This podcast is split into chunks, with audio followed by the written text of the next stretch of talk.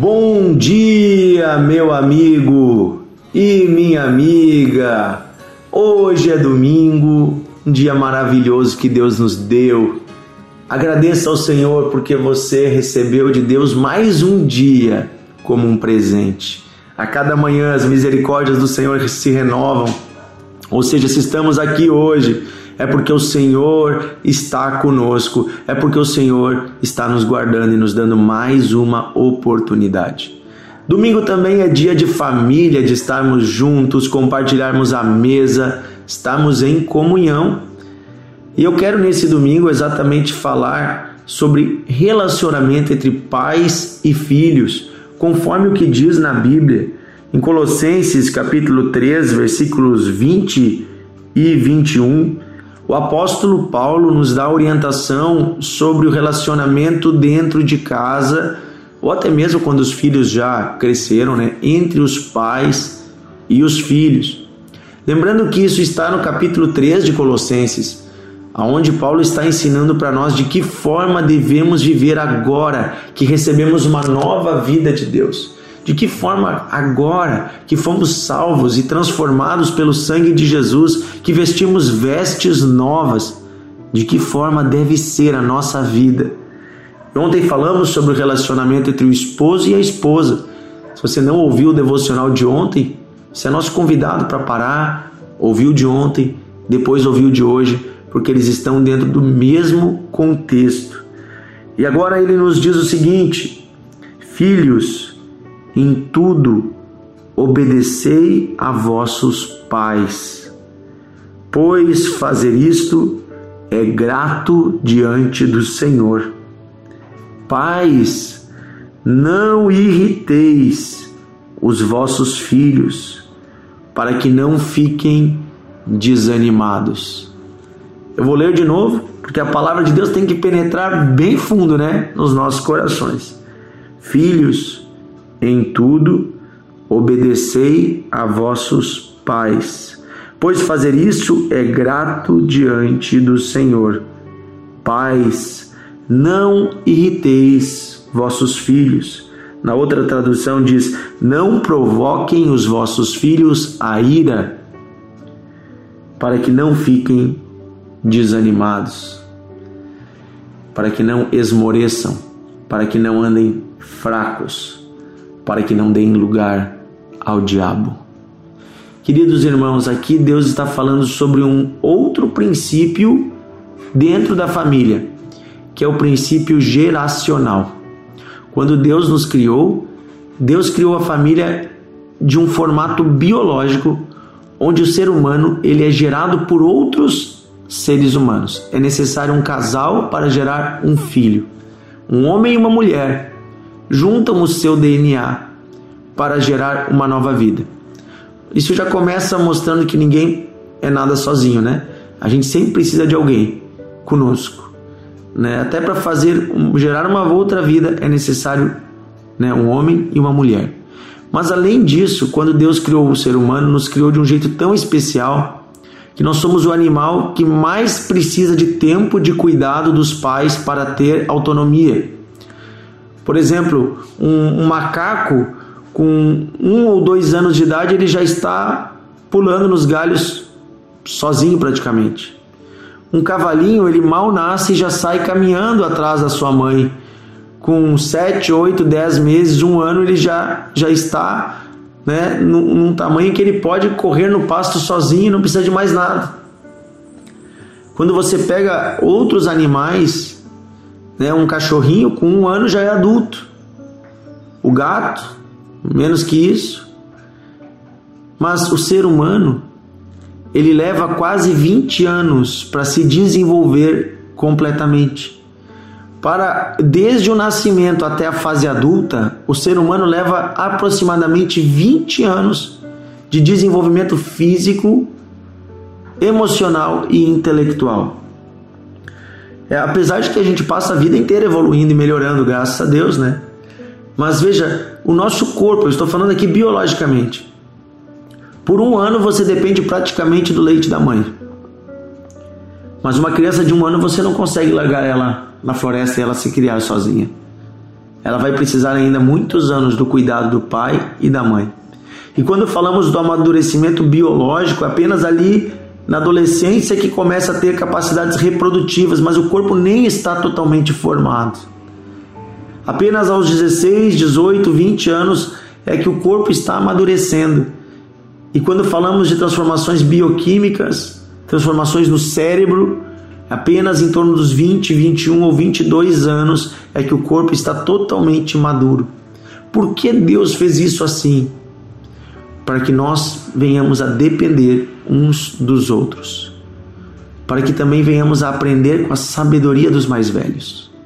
O pai e a mãe não carregam apenas os recursos financeiros que um filho precisa, eles carregam a sabedoria de uma vida inteira, de uma vida talvez que passou por muitos sofrimentos até descobrir o caminho. Por isso os filhos precisam ouvir os seus pais, porque neles há sabedoria, porque neles há direção, há maturidade. É claro que há algumas exceções de pais e mães que não amadureceram, que talvez até mesmo dão conselhos tolos. Eu tenho jovens na igreja que seus pais às vezes nem conhecem a Cristo. Né? Tem meninos ali que o pai às vezes está na bebida, está na droga. É triste ver isso. Mas são exceções, porque a maioria dos pais e mães zelam e ensinam com sabedoria os seus filhos. Dariam a sua vida por eles. E de fato dão a sua vida por eles. Quando falamos de uma mãe amamentando, você sabe que o leite da criança, ele é o sangue da mãe transformado em leite. Literalmente, a mulher está dando do seu sangue para o seu filho. É claro que ele é transformado na, nas glândulas mamárias, né? ele é transformado em um alimento, mas é o sangue dela que está sendo dado. Por isso, até que a mulher não pode doar sangue na época que está amamentando, porque ela precisa do sangue para amamentar. Então nós nos entregamos aos nossos filhos, literalmente, e devemos nos entregar mais. A Bíblia diz que devemos ensinar eles no caminho andando, em casa, sentado à mesa, sentado na cama. Devemos conversar e ensinar as coisas do Senhor, devemos passar às novas gerações aquilo que o Senhor nos ensinou, as experiências que temos com Deus. Você e eu devemos andar ensinando os nossos filhos no caminho. Não apenas mostrar o caminho, mas andar no caminho reto, mostrando e dizendo: Filho, é assim que se vive. Mas você, filho, e eu e você somos todos filhos, devemos honrar, amar, respeitar e obedecer os nossos pais. Eu sempre digo que são em níveis diferentes de obediência e autonomia. Quando se é criança, a obediência é total, é cega, na adolescência também, mas conforme você vai se tornando adulto, você já não depende mais de seus pais, não deve depender deles financeiramente ou depender deles emocionalmente, mas ainda assim você deve respeito e honra. E que Deus te dê a oportunidade de você retribuir aos seus pais todo o cuidado e zelo que eles tiveram com você na infância. Que se os seus pais ficarem doentes, seja você aquele que vai cuidar, honrar e respeitar. Filhos, estejam submissos, sujeitos aos vossos pais. A vida cristã é uma vida de sujeição. Ali falamos né, da esposa dentro de casa, sujeita ao esposo. E agora aqui fala dos filhos, sujeito ao pai e à mãe. A vida cristã é uma vida de sujeição, em amor, não em obrigação.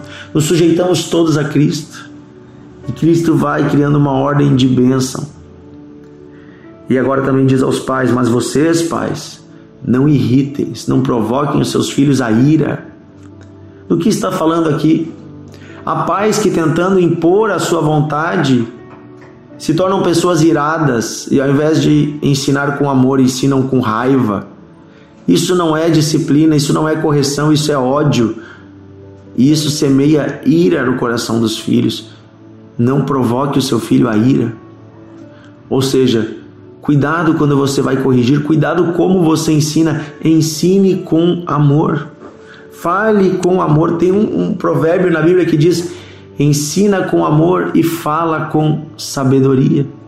É dessa forma que Deus quer que eduquemos os nossos filhos, com amor e sabedoria. É claro que tem vezes que precisamos sim, quando a criança é pequena e está andando num caminho torto, usar da vara. A Bíblia diz que quem ama usa a vara quando necessário. Mas isso tudo deve ser em amor, não em ira e nem em ódio. Que você não lance palavras de maldição sobre o seu filho, sobre a sua filha. Pelo contrário, que a sua palavra seja de bênção, perdão e misericórdia. Que da sua boca só saiam bênçãos. E que você então não deixe o seu filho desanimado. Eu conheço muitos jovens, homens e mulheres, que carregam sobre si um fardo, um peso de palavras de desânimo que foram lançadas pelos seus pais. Às vezes, palavras lá da infância, quando a mãe dizia: Você é isso ou você é aquilo. Meu irmão, nunca diga para o seu filho: Você é alguma coisa negativa. Você é preguiçoso, você é malandro, você é isso, você é aquilo. Não. Nunca diga isso. Diga assim, filho, você está sendo hoje isso. Você está fazendo aquilo. Fale do que ele faz, mas não lance uma maldição dizendo você é isso ou você é aquilo. Apenas lance palavras de bênção. Você é um filho amado. Você é abençoado. Não determine um futuro amaldiçoado para o seu filho. Mas você pode sim dizer: você está fazendo algo errado, filho. Isso que você fez está errado. Mas não determine que o que ele fez é o que ele é. Não, você não é isso.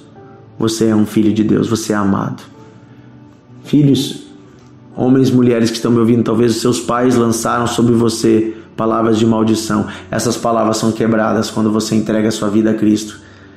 Renuncie a essas palavras e receba o amor de Deus. Perdoe os seus pais se eles agiram de forma nécia, de forma tola.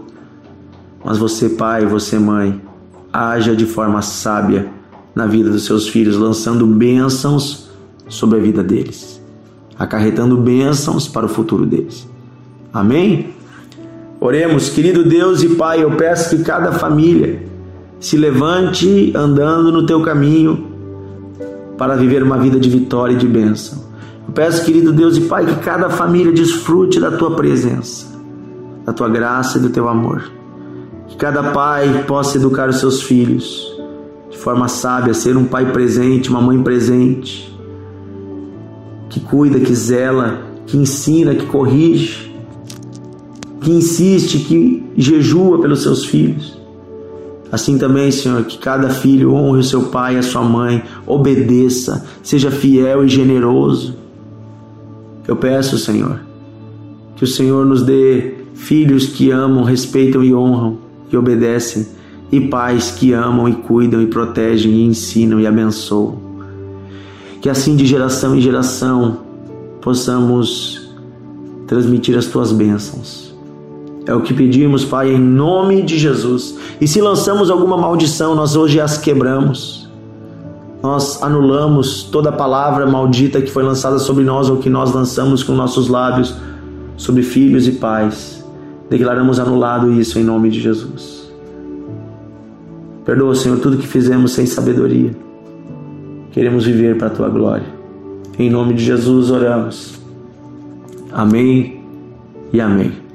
Que Deus abençoe você, meu amigo e minha amiga. Nesse domingo, vá à igreja, esteja com os irmãos, compartilhe a palavra de Deus. Hoje à noite, aqui na Igreja Encontros de Fé de Novo Hamburgo, nós vamos seguir com uma série chamada, né, que nós estamos falando sobre o, o, o, mundo espiritual chamada Estamos em Guerra. É uma série para você ter vitória na batalha espiritual. Hoje à noite, o pastor Tiago Lima estará ministrando aqui. Venha participar. Hoje, às 19 horas, na Encontros de Fé de Novo Hamburgo. Vamos nos aprofundar mais. Semana que vem, dia 26, eu estarei encerrando essa série sobre batalha espiritual. Vamos fazer uma grande noite, dia 26, de oração, quebrando maldições, expulsando as forças malignas Declaramos o poder de Deus desde agora, neste domingo e no domingo que vem. Prepare-se, venha participar. Hoje à noite eu estarei na cidade de Santo Antônio da Patrulha com os irmãos ali. Pastor Marcelo nos convidou na igreja Encontros de Fé. Você que é da região aí de Santo Antônio da Patrulha, hoje à noite eu e minha esposa estaremos aí na igreja evangélica Encontros de Fé às 20 horas, bem no centro de Santo Antônio da Patrulha. Estaremos ministrando uma palavra de Deus, orando com, com toda a igreja declarando o poder de Deus que opera milagres, que transforma famílias, que transforma histórias, que cura os enfermos, que transforma vidas.